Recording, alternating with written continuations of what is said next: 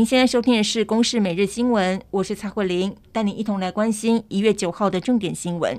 中共军机频繁扰台。昨天八号深夜，解放军突然宣布，当天在台湾周边海空域组织多兵种联合战以及实战化演练。我国国防部对此回应：过去一天总共侦获共机五十七架次，共舰有四艘。整晚我空军不断紧急升空驱离。地面飞弹部队也进入高度警戒。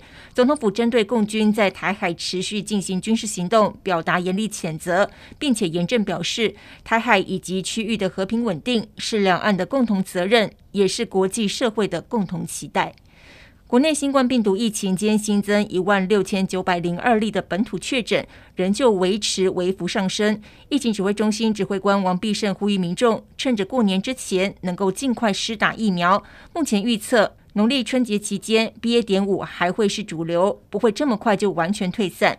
而针对中国在昨天八号大解封，由于近一个星期以来，中国入境来台裁剪的阳性比率将近百分之二十，指挥中心将会持续观察裁剪阴性比率的变化。目前暂时不会要求小三通要缴交四十八小时内的 PCR 阴性证明。针对超征税收三千八百亿元，日前行政院长苏贞昌宣布，要在过年后补发六千元的现金，而行政院预计在十二号星期四拍板订定特别条例，送立法院来审议。不过，国民党团今天则是提出发放一万元现金的草案版本，并且强调，只要立法院延会到十九号，一定可以审完。立法院长游锡堃表示，全民的事情，国会将会尽最大的努力。现在的孩子饮食多元，爱吃甜食，还有油炸物。不过要小心，摄取过量的话，可能会导致长不高，甚至是肥胖。根据健保署统计，二零二一年十岁以下青春期早熟就医突破二点五万人。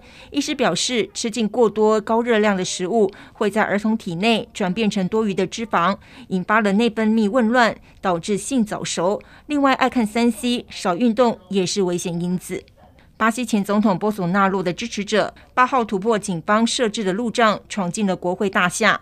总统府和最高法院抗议去年十月总统大选结果，当局出动了镇暴警察还有安全部队来平乱。联邦区州长表示，至少四百人被捕。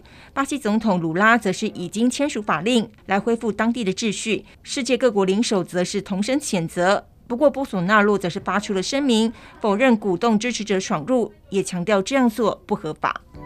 以上由公视新闻制作，谢谢您的收听。